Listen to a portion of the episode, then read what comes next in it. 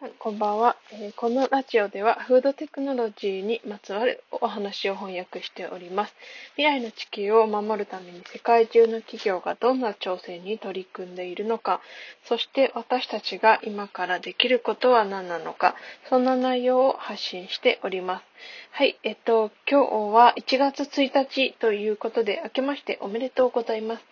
ハッピーニューイヤーということなんですけれども、えっと、今日は、えー、そうだな、うーん、まあ、新しいニュースを持ってこようかなとも思ったんですけど、あ、でもね、あのちゃんとフードテクノロジーにまつわる、えー翻訳ニュースを持ってまいりました。はい。えーとですね、今日は早速本題に行きたいなと思うんです。あ、でもちょっとその前にね、新年ということで、うん、新年っぽいお話もしたいなと思うんですけど、私は、えーと、今日は、なんか韓国風のお雑煮みたいなものを食べました。トックという、ちょっとね、平べったい円柱、円柱、円柱じゃないな。平べったい円の形のお餅なんですけど、それに、えー細いく切った海苔と、あとひき肉をちょっとなんか炒めたものを入れて、鶏ガラスープで食べました。えっと、そうだな。まあ、フレキシタリアンという風に名乗ったからには、あまりね、こう動物性のお肉とかも食べることを控えておこうかなとも思ったんですけど、まあね、それ、まあなんだろう、フレキシブルに、その辺もフレキシブルにということで、まあ、うん、家族の付き合いだったり、うんと、誰かと一緒に食べるときは、まあそこを必ずしも、えっ、と、そうだな、うん、押し通すということは、まあ、そこまで重要ではないのかなっていうふうには思っております。まあ、大事なところはね、こう自分の中での意志がどのように貫けるかということなので、そこは大事にしていきたいなっていうふうに思っております。さて、今日の本題ですね。今日は、えっ、と、栄養ゲノム企業えーのお話をしてさせていただきたいと思います。この栄養ゲノム企業、名前がゲノパレート、パレートかな？ゲノは GENO、パレートは PALATE ですね。これは、えっと、まだね、進行、結構スタートアップに近い企業なのかなっていうふうに思っております。それは、えっと、段階としては、今回、えー資金調達が400万円、400万円じゃない、400万ドル、約4億1400万円くらいですね、円に換算すると、それくらいの資金調達を完了した、クローズしたということで、えっ、と、これが、えっ、とね、えっ、と、なんだったっけな、えっ、と、ちょっと待ってくださいね。そう、そう、新株発行なんですよね。新株発行ってことは、もう自分たちの会社でえ株を発行して、で、それで、えっ、と、ファンドに買ってもらうという形で、シリーズ A ですね。まだシリーズ A のファイナンスを終了ということなので、まだまだこれから伸びしろはあるかなっていうふうに思っております。で、この企業について説明させていただくと、ミルウォーキーを拠点とする企業ですね。ミルウォーキーはアメリカ合衆国のウィスコンシン州という州の中の、えー最大の都市ですね。人口が約59万人、2018年時点で59万人ですので、今はもうちょっと多くなっているんじゃないかなっていうふうに思っております。そう、ミルウォーキー市という感じですかね。そう。で、この企業は何をしているかっていうと、えっと、自分たちの、えー独自のアルゴリズムを、えー開発して、お客さんがの、えー DNA を分析することで、そのお客さんの顧客の食品、その人にとってどの食品が健康にいいか悪いか、そういうことを決定づけることができるという、えー分析をできるゲノム企業となります。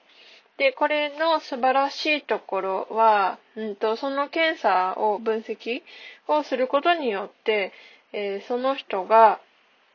どの栄養を取ることで、えーと、将来ど、えー慢性疾患が予防できるということを、えーまあ、ゲノムレベルで、えー、と、その人に、えー、一人ずつカスタマイズすることができるということですね。これは、えっと、そうだな、こうみんな、個々人によって確実に違うと思うんですよね。こうなんか今まで、えー、血液型とか、そういうもので、こう、A 型の人は何を食べると痩せやすいとか、B 型の人は何を食べると痩せにくいとか、そういうレベルのことの、えー、分析方法はあったと思うんですけど、えー、このゲノプレートが、え開発した、まあ、科学ベースの、えー、栄養素のパーソナライズですよね。それはすごく、えー、科学に基づく検査で DNA のゲノムレベルの、D、検査なので、とても信憑性があるというか、うん、なんかこう、未来のその人たちがどのような食生活を送っていけばいいのか、そういうことも、えー、わかる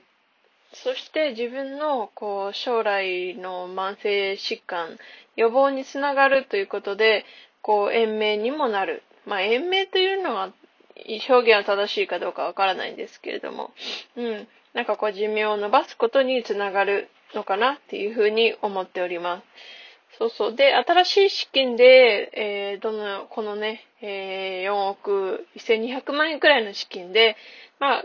ゲノプレートがやろうとしているということは、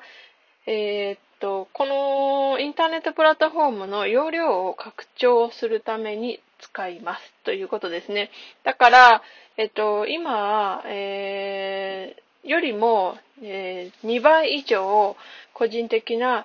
えー、パーソナライズされた栄養素のために、1日3000人以上の新しい顧客をゲットするということも、えー、発表しているんですね。まあ、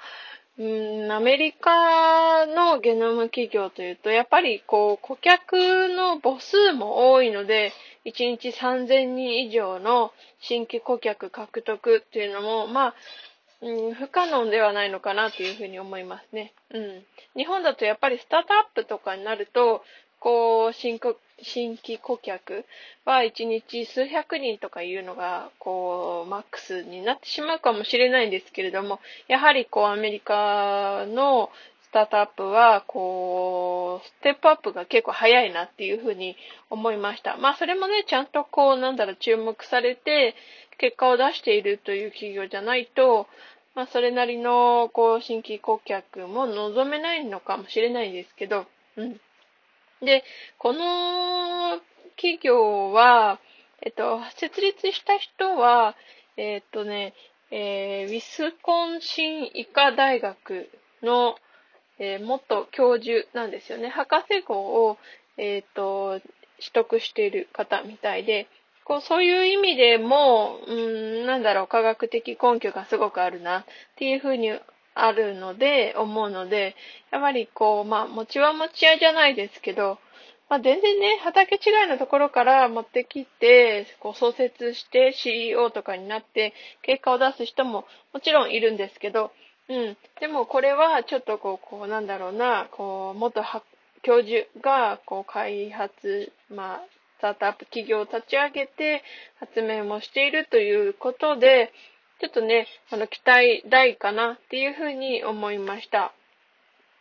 そうだな。今日は、その、パーソナライズされた栄養素の必要性、まあ、